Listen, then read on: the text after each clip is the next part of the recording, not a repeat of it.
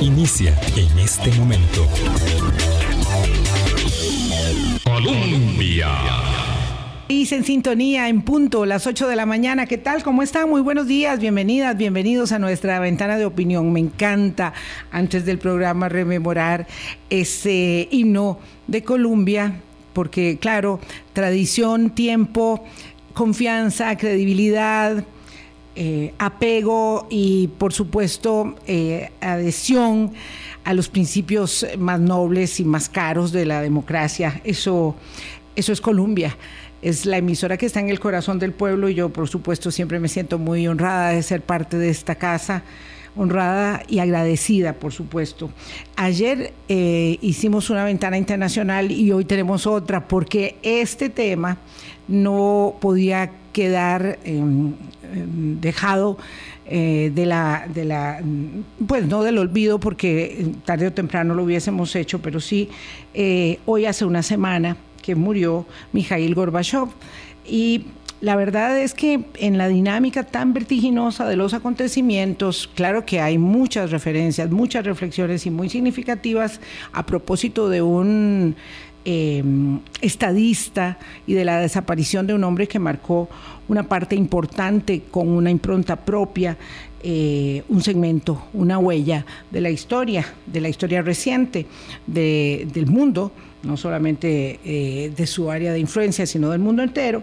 Em, pero bueno, lo cierto es que no queríamos dejar pasar más tiempo y eh, don Enrique Castillo, que fue canciller de la República y además embajador en Londres, nos va a ayudar a dimensionar un poco esta idea que tenemos de mix entre Mikhail Gorbachev, Rusia, la guerra, la eh, emergencia de una nueva conducción política en Londres y de vuelta ah, otra vez al tema de la guerra y Putin y las consecuencias para el mundo entero. Don Enrique, gracias de verdad por atender nuestro llamado y nuestra invitación. Buenos días. Buenos días, es un gusto estar otra vez aquí en Colombia con usted. Gracias, don Enrique.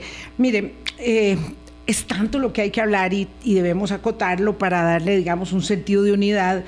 Eh, es la aspiración en nuestro espacio y que además sea pedagógico, que yo, escuchándolo a usted en una disertación ayer, decía, bueno, eh, hablemos un poco primero de eh, cuál es el entorno en el que este hombre, Premio Nobel de la Paz, que muere el martes pasado a los 91 años, que no, requiere, no, tiene ni siquiera un funeral de Estado para despedirlo, eh, pero que marca el, curso de la historia, en gran medida de la historia reciente del mundo, eh, quién es y hay un acontecimiento o dos acontecimientos que son, eh, son significativos y que además se pueden traer a valor presente. Uno, la hambruna roja, eh, eh, que inicia en el 32-33, 1932-1933, que es una política de eh, Stalin de eliminación a través de la conculcación de los alimentos, una cosa terrible.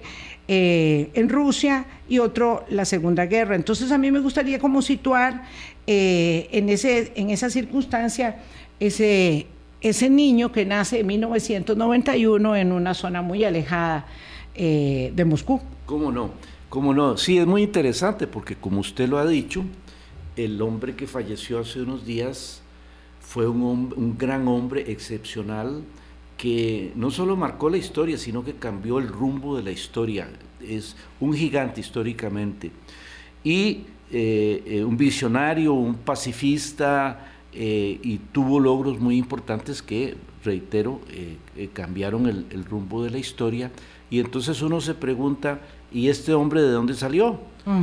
porque era un caso atípico en un país como, como Rusia y, la Unión de Repúblicas Socialistas en ese momento. Y si vamos al principio, encontramos una cosa sorpresiva, que no nació él en una cuna de la oligarquía rusa, o de, las, de los terratenientes antiguos, sino que nació en un lugar campesino, en un pueblo muy pequeño en el sureste de Rusia, bien lejos de Moscú, y eh, nació en un momento de mucha pesadumbre, de mucho dolor, porque justamente eh, hubo en el año 1932 empezó a aplicarse una política de Stalin totalmente eh, eh, eh, autoritaria, cruel, forzando a los pobres campesinos que vivían en, muchos, en muchos de los estados que componían la Unión de Repúblicas Socialistas Soviéticas, los obligó a entregar la una parte muy importante de la producción, un porcentaje muy alto de, lo que producían en agricultura al gobierno. Eh, y, era una imposición a rajatabla que los terminó de sumir no solo en la miseria en que ya estaban, que, ya estaban, sino a una crisis de hambre, porque los campesinos tenían que entregar el producto que sacaban de sus tierras con gran sacrificio y entregárselo al gobierno y ellos mismos no tenían para comer. Y peor, se fue agravando la cosa porque además en ese sistema tan absurdo, tan mal administrado económicamente, los campesinos ni siquiera disponían, ni siquiera disponían de semillas para sembrar. No podían sembrar, era imposible. Y entonces eh, empezaron a incurrir en, incumplir las cuotas de entrega de producto que exigía el gobierno y entonces el gobierno los enjuiciaba, los detenía, los enjuiciaba, los acusaba de entorpecer el, plan de, de agricultura del Estado y, alegaba pretextos falsos como que ellos eran saboteadores o como que eran traidores a la patria, les inventaba cargos y los metían ni siquiera en la cárcel, los metían en campamentos de, concentración de prisioneros y ahí incluso los torturaban. Y resulta que eh, este, este fenómeno que empieza apenas un año después del nacimiento de Mijail Sergei Gorbachev. Él tenía un añito apenas a los, cuando tenía dos años, ocurrió lo siguiente. Perdón, don Enrique, nada más lo molesto un momento. Me dicen algunos oyentes que no tenemos sonido en Facebook. Eh, quisiera ver si es posible revisar eso, don Javi Marrero. Eh, ya tengo aquí tres tres señalamientos. En el 98.7 de su dial lo puede escuchar perfecto, pero claro, sabemos que hay gente que también lo, quiere escuchar en Facebook. Ya lo vamos a, precisar. Perdón, don Enrique, decía usted que tenía dos añitos. Sí, y eh, eh, en, una situación tan dramática que causó, perjudicó la salud de 40 millones de personas, 7 millones murieron de hambre. Sí. Porque ellos se murieron de hambre. Eh, tan era, era tan terrible la situación que cuando disponían de semillas, que eran muy pocas cantidades, ellos mismos se las comían del hambre que tenían. Y por supuesto al día siguiente estaban muertos. En esas condiciones vivía la familia de Gorbachev cuando él tenía apenas un año. Y resulta que al año siguiente, en 1932, su abuelo paterno, Andrei fue arrestado. Perdón, fueron, fueron dos años después, fue en 1933. 34. Fue detenido, porque el proceso seguía, fue detenido y acusado justamente de sabotear y condenado a dos años de prisión en un campo de concentración.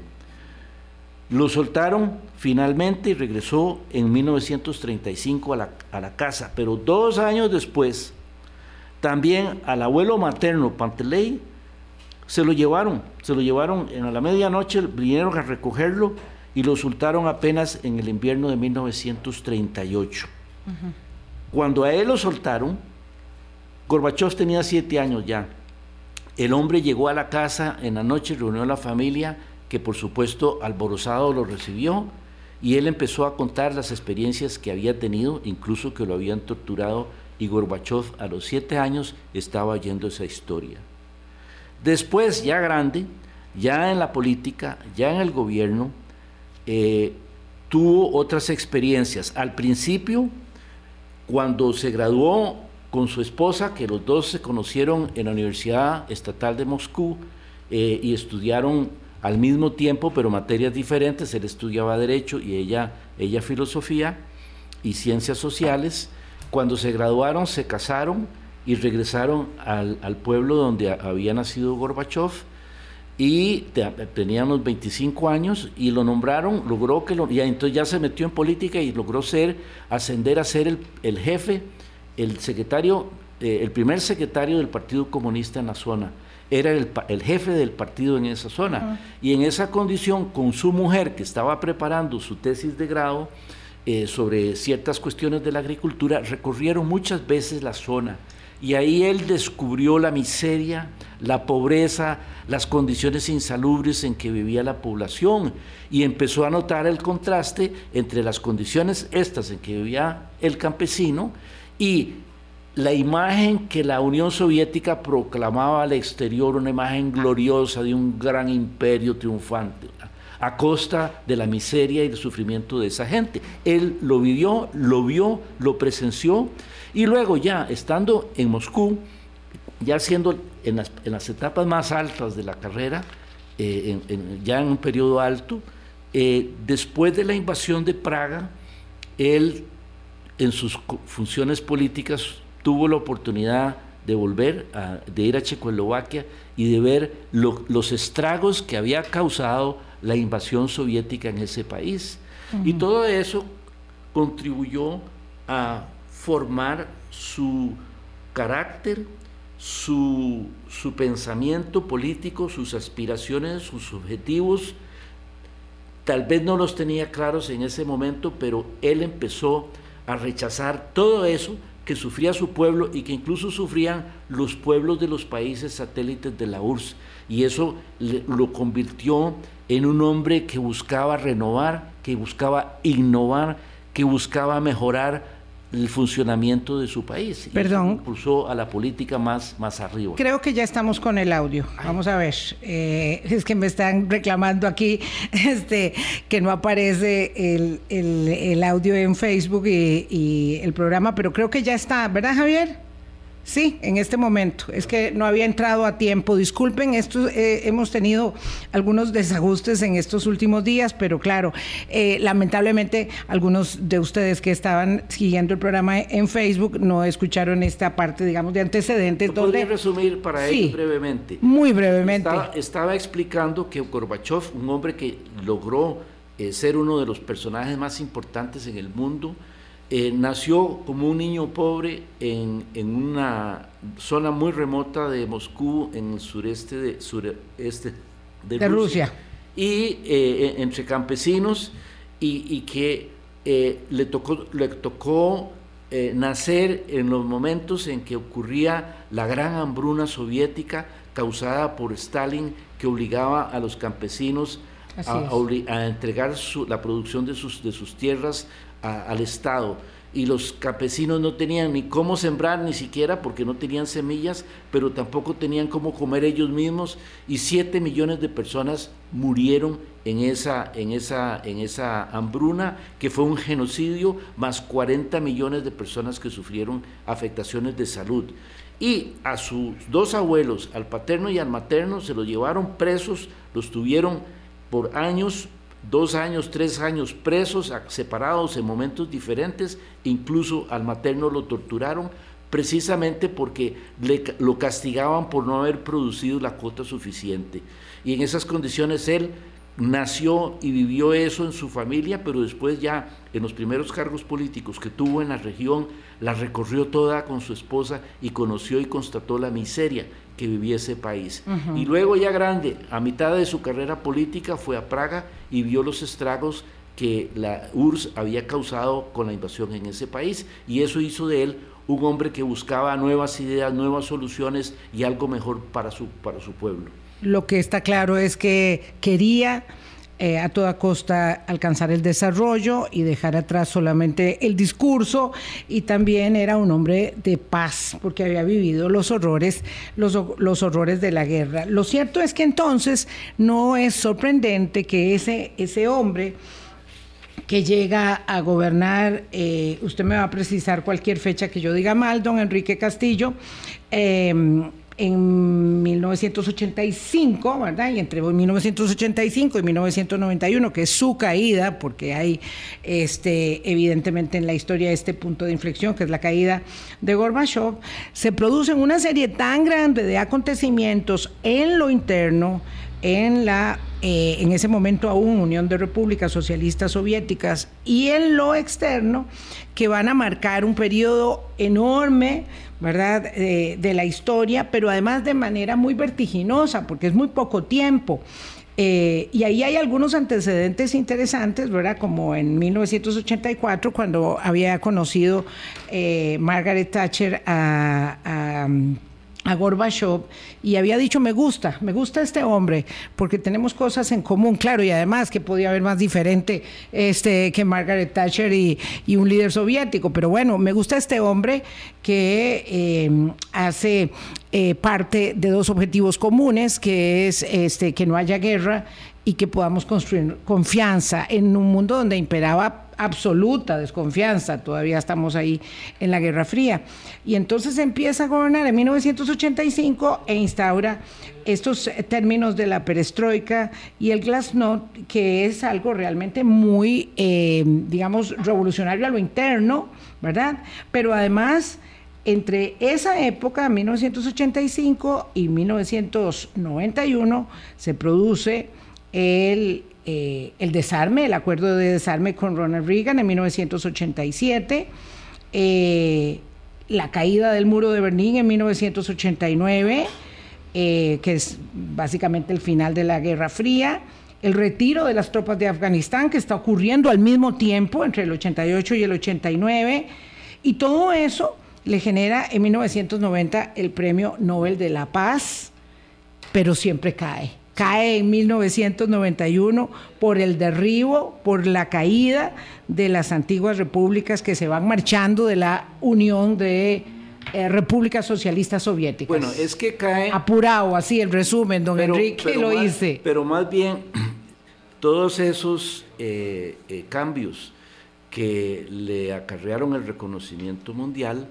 todos los cambios que hizo en esos años, fue un periodo de seis años en donde fue el jefe máximo del país y de toda la zona. De Bajo y del mundo, claro, sí, era una cosa increíble. Eh, en esos seis años él eh, promovió cambios muy radicales eh, de profundidad, de verdad quería transformar el país, pero esos mismos cambios, como decía, que le reconocieron, que le, le generaron el reconocimiento mundial, fueron los mismos cambios que le produjeron la caída. Porque todo ese proceso que él inició realmente desde 1980, cuando pasó a ser miembro del Politburó, es decir, eh, eh, del, como del gabinete, y de hecho tuvo un, puesto que no se llamaba de ministro, pero como miembro, el, el, secretario general del partido, en ese tiempo no había presidente, sino el secretario general, del Partido de la, del Comunista de la Unión Soviética le encargó que se encargara de la agricultura. Después de que se había graduado en Derecho, él les había sacado un diploma en agricultura y además se habría quedado en fincas. Y entonces era muy natural que le encargaran esa área y ahí empezó a tener relevancia política ya como miembro del Politburó. Sí, antes de ascender ya a la Secretaría General. En el 85 es que ya pasa a ser la máxima cabeza de todo el sistema. Y ahí entonces él empieza a, pero ya entre el 80 y el 85 ya él viajaba como ministro, como miembro del gabinete y fue ahí, ahí fue donde conoció a Thatcher. Y ahí él empezó a hacer, a visitar una serie de líderes mundiales que lo recibieron como deslumbrados por e, este, este nuevo hombre con un nuevo pensamiento.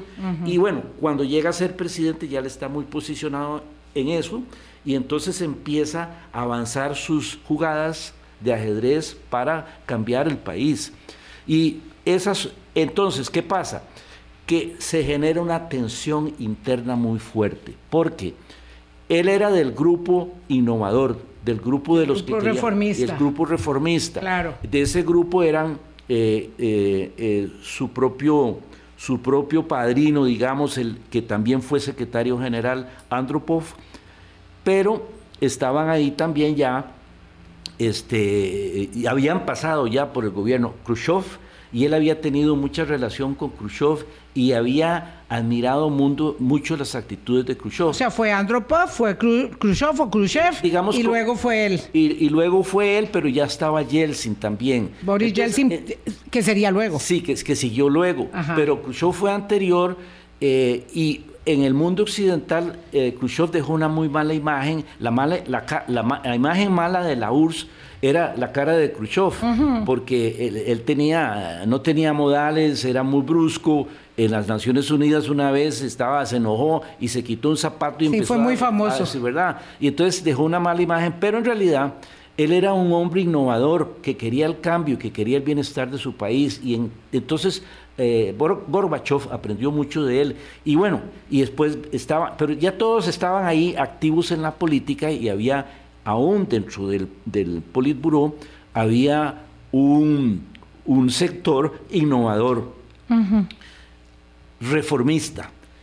Y en cambio había el otro grupo de siempre, eh, los que querían mantener el status quo, del cual se aprovechaban y del cual gozaban y que, salían al mundo sacando pecho, este, que se oponían a las reformas. Y eso fue generando una tensión, una tensión que luego, como ahora los podemos comentar, las reformas que él hizo, los cambios que él hizo, como esto de la, de la apertura eh, este, con Alemania, por ejemplo, que condujo eh, no solamente a la caída del muro, sino a la reunificación de las dos Alemanias. Y luego el, el, derrumbe total, la implosión de la Unión de Repúblicas Socialistas Soviéticas, todo eso fue generando una reacción interna muy fuerte. No solamente los políticos que ya mencioné, sino que también el ejército y las fuerzas de seguridad, todo lo que eran sistemas de policía, de investigación, la caja todo eso se fue poniendo en contra de él. Y fueron los que al final, los que al final lo derribaron a él y los que produjeron por la tensión la caída, la caída que, que bueno, en algún momento fue insostenible del de la URSS, porque todo se fue desarmando a pesar suyo.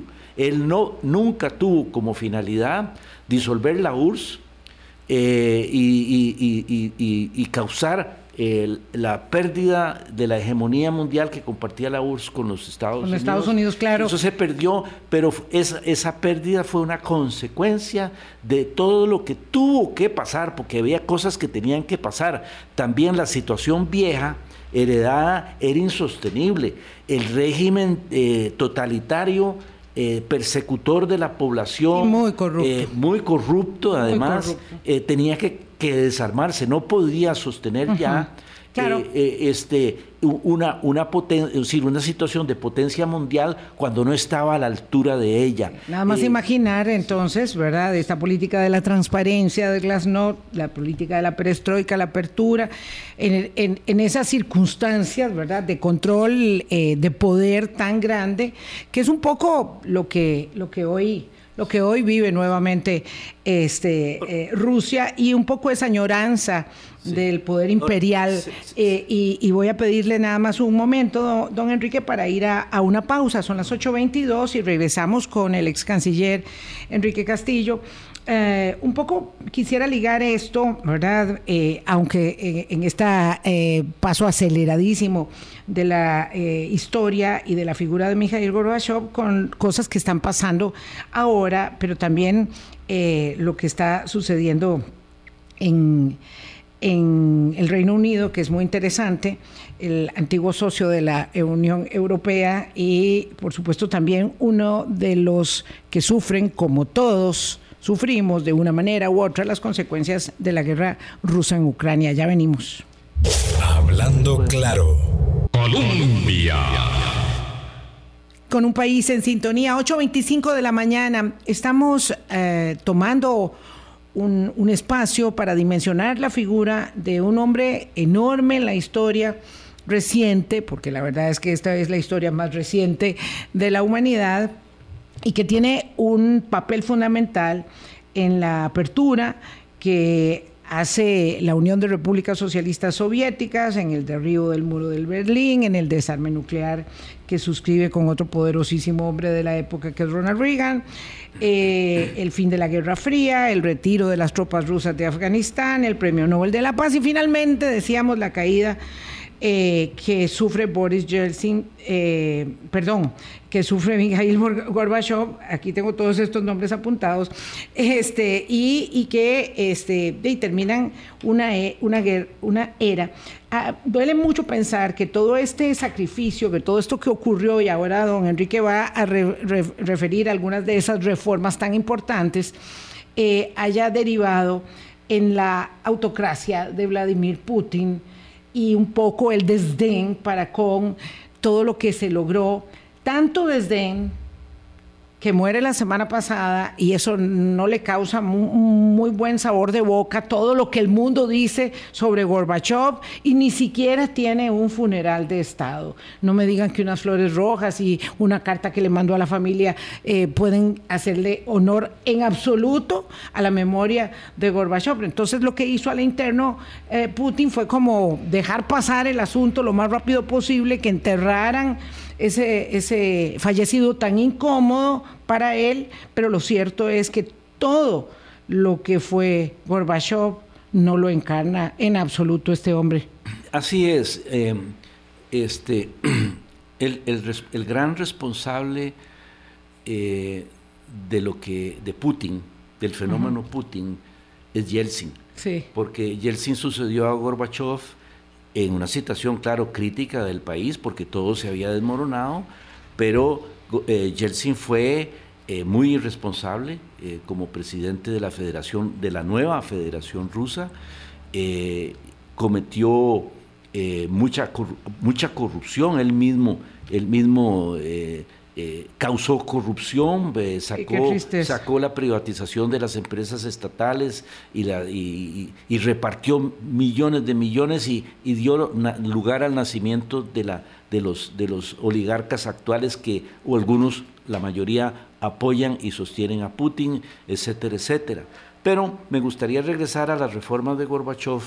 Eh, los, los, conceptos que fueron el ariete de sus políticas son el concepto de glasnost y el de perestroika.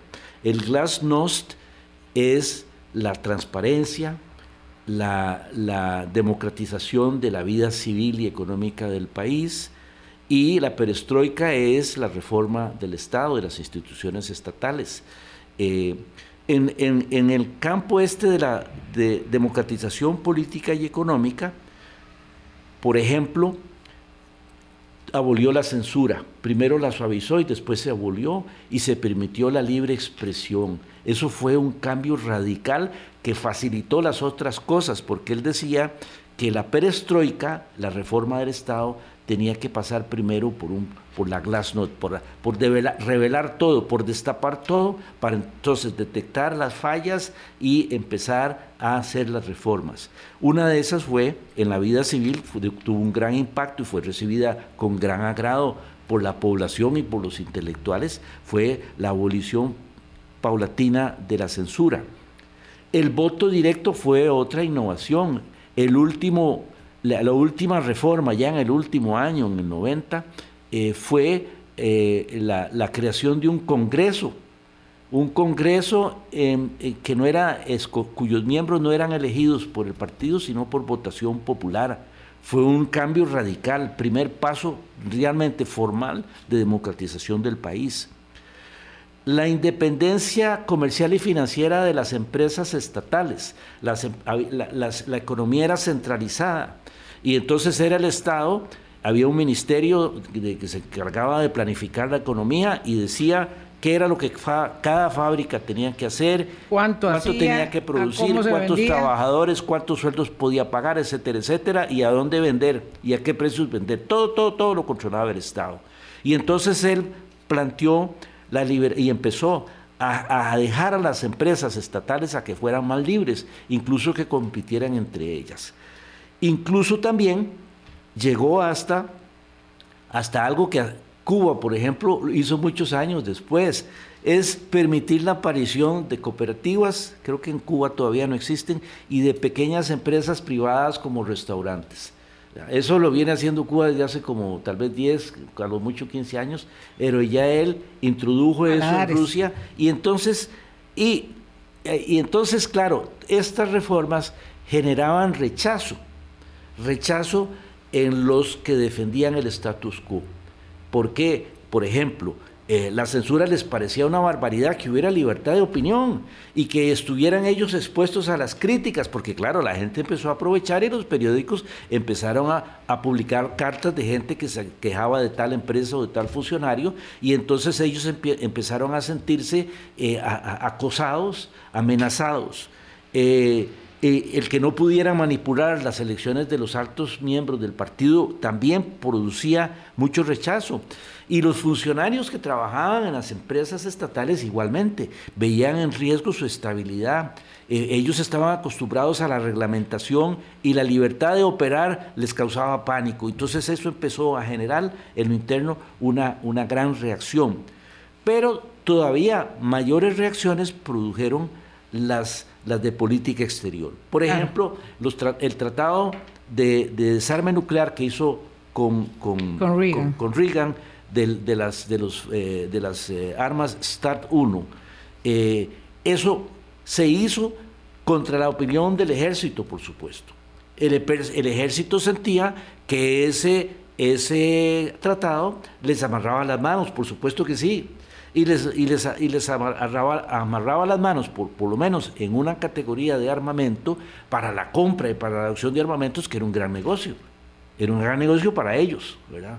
Y entonces eso de restringirles eh, eh, la compra de armas y el uso de armas no les caía bien.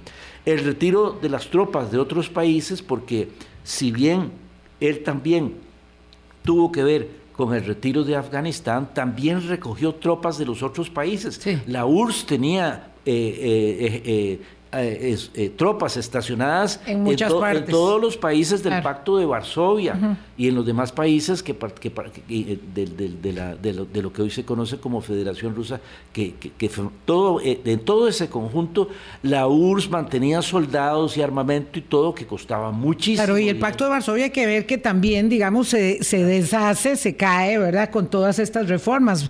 Y el Pacto de Varsovia es, digamos, como el homólogo de la Organización del Tratado del Atlántico Norte lo cierto es que por supuesto que tenía que haber, don, don Enrique, mucha animadversión a lo interno.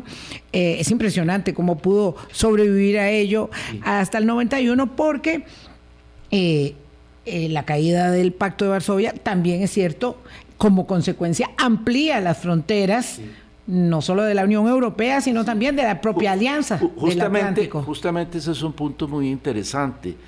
Eh, eh, Estados Unidos, en, relación con Occidente, sobre todo Estados Unidos y el Reino Unido, se habla del establecimiento industrial militar y se denuncian eh, los, los, acuerdos, los entendimientos entre los ejércitos y el establecimiento industrial militar que es privado, pero hay una gran circulación de negocios. Muchos vasos comunicantes. Exactamente. Y muchos, muchas veces las guerras se hacen para satisfacer las necesidades de producción y de venta de estas industrias. Bueno, la, Rus, la, la URSS tenía su propio complejo industrial militar, pero era estatal.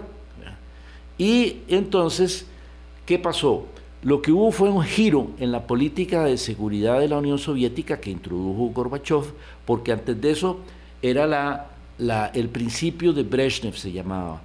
El principio de Brezhnev, porque Brezhnev lo había proclamado, había dicho, todos los miembros, como decíamos en ese tiempo, los países satélites de la, de la, URSS tienen que someterse al control estricto del, del, gobierno, de la URSS.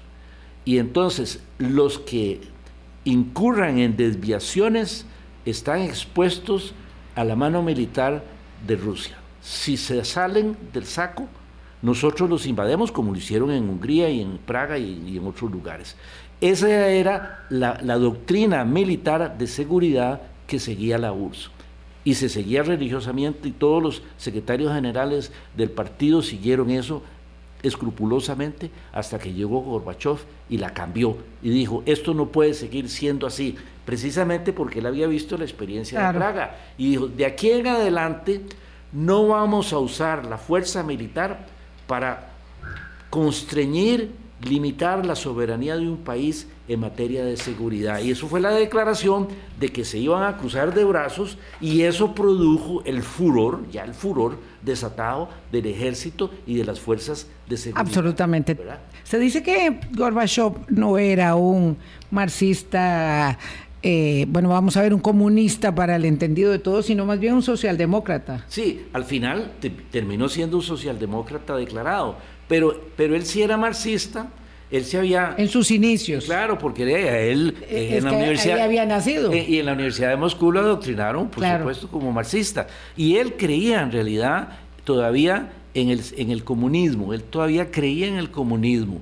Pero estas medidas, estos pasos, eh, lo, lo fueron llevando por una ruta distinta y fueron llevando a la URSS y a la misma Rusia por una ruta distinta que al final no tuvo no pudo, no pudo tener continuidad, se, vio interrumpida desde que le dieron el golpe fallido en el 91, fue fallido, pero a consecuencia de eso ya se, se desencadenaron. Su, su, espacio político estaba ya muy, muy agotado. Exactamente, y además, además, y eso no lo reconocían los militares y los políticos conservadores rusos, su país ya no estaba en condiciones de sostener eso. Además, le habían dado el Premio Nobel de la Paz y eso fue terrible también para todo el estamento, para todo el establecimiento ruso. Pero económicamente era insostenible. Ya, también. Ya, Rusia no podía estar eh, ayudando hasta Cuba ya en otro continente, no podía seguir manteniendo ese régimen. Tan dramático que de ahí deviene el llamado periodo que le llaman, ¿verdad? Este, este nombre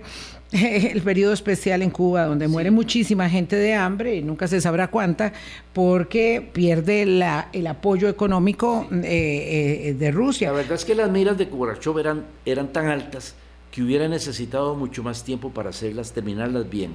Y entonces el proceso... el proceso de reformas. entonces se, interrumpió ese proceso de transformación abruptamente cuando le dieron el golpe en el 91 y ya después tuvo claro, y viene entonces la retoma del poder de las fuerzas más, este, digamos, eh, arbitrarias y conservadoras, que es con Yeltsin, y viene luego toda la, era, la era Putin. decía, eh, y estos son saltos, ¿verdad?, demasiado eh, a veces irreverentes, pero es lo que el tiempo nos permite, decía entonces que llegamos a este punto de la historia eh, donde estamos volviendo a vivir y acaba de haber eh, este, darse una apertura para el tránsito de granos básicos en medio de la guerra de Rusia contra Ucrania. Primero, una reminiscencia y una afirmación de ese poder imperial que Rusia nunca ha querido abandonar del todo, que es extender este, su frontera, y esto lo está haciendo con Ucrania, pero luego también ese control del tema de los granos básicos, que es tan doloroso y tan sensible por, para los ucranianos y para en general este, toda, la, toda el área de influencia de Rusia.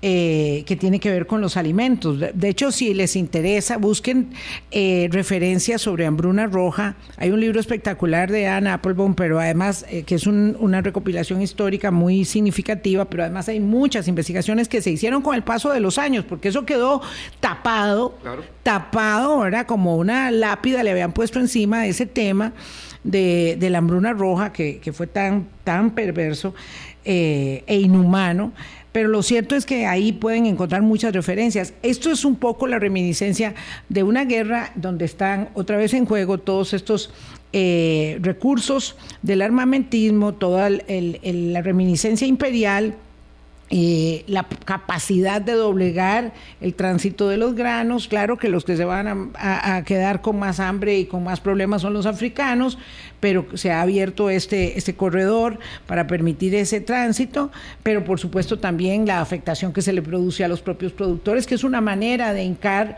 a los ucranianos en la guerra. En fin, todo esto es como una vuelta de tuerca eh, muy, muy eh, terrible de la historia. Es un retroceso histórico es un retroceso. Es anacrónico lo que está pasando. Esto no debería estar pasando en el siglo XXI. Sí, es que no debería, es terrible, ¿verdad? Porque está pasando lo que está pasando y, el no debería es el, el, deber ser, la aspiración que tuviésemos de un hombre como Gorbachev, que nunca quiso la guerra, que nunca estuvo dispuesto a ponerle la bota incluso a esas, eh, bueno, a esas naciones de Europa del Este y por supuesto tampoco hizo nada en el momento eh, que las eh, repúblicas socialistas en ese momento se, querían desmembrar o se iban desmembrando, ¿verdad? Finalmente, este, ese fue el curso natural de los acontecimientos en aquel momento. Así es en esos enormes seis años de la historia. Y lo, natural sería que hoy esos países sigan viviendo en paz y no se sientan amenazados de nuevo por Rusia. Esa es, esa es la gran paradoja eh, causada por Putin. Y sin embargo estamos en un momento del el conflicto armado que ya cumplió seis meses, eh, donde eh, no hay posibilidades de una, de una, De una salida. En este momento no hay salida. 8.41, permítame una pausa nuevamente y regresamos con el ex canciller Enrique Castillo. Hablando claro. Colombia.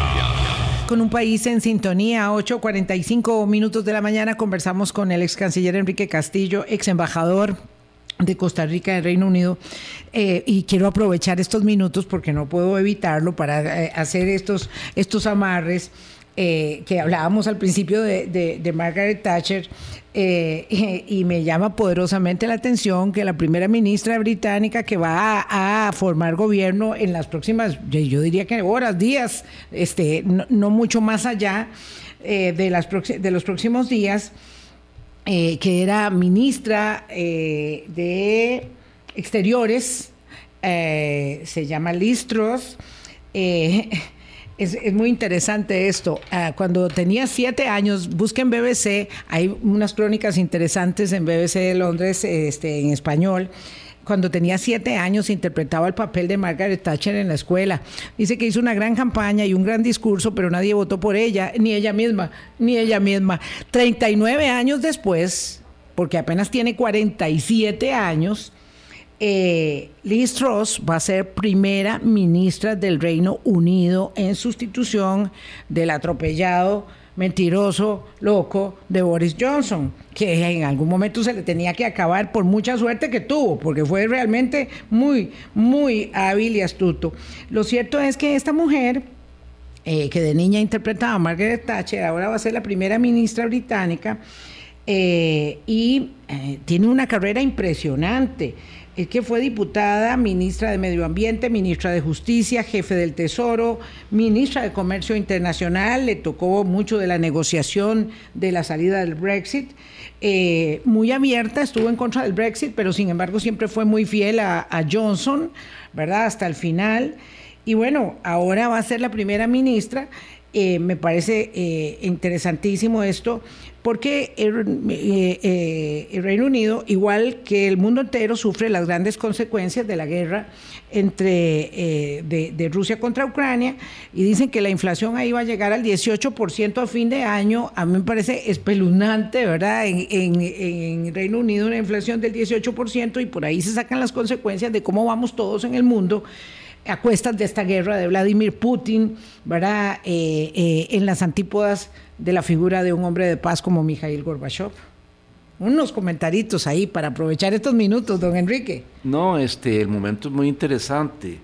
Eh, efectivamente, ella es una persona que tiene una, una larga trayectoria a pesar de su juventud en diversos campos, de manera que ha tenido una experiencia integral de diferentes áreas y tiene una visión de gobierno muy completa, pero yo creo que no hay que esperar grandes cambios en la política, ni interna ni externa del Reino Unido, porque recordemos un par de cosas. Primero, el Partido Conservador sigue siendo el más grande del, país, del Reino Unido. Eh, la fracción parlamentaria sigue siendo la más grande, esto no se ha alterado. Y las razones por las que Putin, eh, perdón, este eh, Johnson. Johnson cayó. Cayó, en realidad, eh, son muy superficiales. Y, muy domésticas, y muy, de, digamos, del rompimiento de las formas y de la observancia, de la elegancia mínima y el decoro. Su exactamente. Eso son, es. Son cosas superficiales. Los dos puntos, los dos alfileres que le metieron fueron el de, el de, el de las fiestas que hizo en, en, el Party Gate. En, en, Downings 10 eh, eh, y, y, el haber tolerado eh, eh, eh, o, incurrido en nombramientos reiterados de un funcionario que estaba bajo, bajo investigación por, por acoso, por acoso sexual. bueno, uno de los suyos, incluso muy cercano. no estoy seguro si fue acoso sexual o acoso laboral, pero en todo caso fueron esos dos eventos menores, si se quiere, los que sirvieron de, de motivación para que, para que se lo lo, derribaran, lo quitaran de ese puesto. Por supuesto que había un mar de fondo de otras razones, pero yo creo que todas ellas eran puramente de política partidaria interna. De manera que eh, no es esperable eh, un cambio de rumbo ni en política exterior ni en política interna pues posiblemente habrá cambios, habrá avances, habrá modificaciones, pero yo no creo que vayan a ser de gran envergadura como para decir que el Reino Unido dio un giro en economía o en, política exterior, por ejemplo. Yo creo que las cosas van a seguir fluyendo ahora de una manera más tranquila, sin la actuación de un primer ministro tormentoso y, muy volátil como Sí, es mucho más, digamos, este folclórico, para decirlo de alguna manera, que no debe ser muy lenguaje muy diplomático, dirá don Enrique, mucho más folclórico eh, y menos eh, peligroso que Donald Trump. Mucho, mucho, muy diferente. Sí. ¿Verdad? Sí, sí. Sí. Sí, claro que sí. Sí, lo cierto es que también había que descansar de, Johnson un tiempo porque de verdad que no tenía ningún decoro ni, ni guardaba las formas. Esta, esta eh, primera ministra que ascenderá, bueno, según entiendo, ahí es muy interesante el tema de las formas. Johnson tiene que ir a Escocia, donde se encuentra la reina, a entregarle formalmente su dimisión, porque ya se había, ya estaba fuera del panorama, pero, pero es que esto había que esperar hasta que se nombrara la sucesora, que la nombra el partido, ¿verdad? Como secretaria, y al, al nombrarla como secretaria le da el poder de mando, porque este es un régimen diferente, ¿verdad? Es un régimen parlamentario, le da el poder de mando para formar gobierno. Entonces Johnson tiene que ir a entregarle la carta a la reina y luego ella también tiene que ir donde la reina para comunicarle que la reina está en Escocia. Tiene que comunicarle que eh, eh, va a formar un gobierno. Y ella le va a dar su bendición y todo esto de las formas y todo, a pesar de los estropicios y de los gritos y de las patadas y de las fiestas y de los tragos y de las mentiras, todo eso se mantiene. Sí, eso se mantiene. Es un ritual, es un ritual, lo que sigue ya es un ritual. Eh, y bueno, eh, es, absolutamente previsible que ella va a lograr formar gobierno porque su partido es mayoritario y además tiene aliados. Y entonces eso va a pasar sin ninguna trascendencia. Y, no, va a haber, como digo, eh, en política ni interna ni externa eh, va a haber cambios trascendentales. Así es que, bueno, por un lado eso es confortante porque el país puede asumir en tranquilidad este periodo tan difícil que está pasando, eh, no solamente por, por las consecuencias eh, mundiales de la guerra de, Rusia o la invasión de Rusia en Ucrania, sino por las consecuencias del Brexit. Eso todavía, en, ese tema, todavía hay cosas no resueltas, muy delicadas, muy difíciles de resolver y están pendientes y es bueno que el país pueda tener tranquilidad para asumir esas tareas tan difíciles, sobre todo que le tocará a ella y al Parlamento eh, eh, terminar de resolver el tema del Brexit. Sí, eh, terminar de resolver el tema del Brexit, de confrontar una inflación que puede llegar a final de año, según se estima, al 18%, y navegar con los altísimos precios de los energéticos, que eso es lo que más atenaza a, toda Europa. A toda Europa, estén en la Unión o fuera de ella. Dice doña Marlene Ávila que por qué no estamos nosotros, porque dejamos de lado el papel de la OTAN y de Estados Unidos, pero es que hoy estábamos eh, circunscritos a ese eje, porque vean ustedes que es muy difícil, uno todo, todo tiene que hacerlo muy encapsulado en 55 minutos de programa, pero por supuesto que también eso es incuestionable. De hecho decíamos que con la caída eh, este, mm, bueno, con todo el periodo y los acontecimientos que se dan desde el 85 hasta el 91, Este, se amplía, cae el Pacto de Varsovia y también se amplía eh, la, la, frontera de Europa y del Tratado del Atlántico Norte. Eso, eso es incuestionable. Eso no, no, lo, no, lo, no lo dejamos de lado, pero lo podemos volver a abordar en otro próximo enfoque de política internacional. Gracias, don Enrique.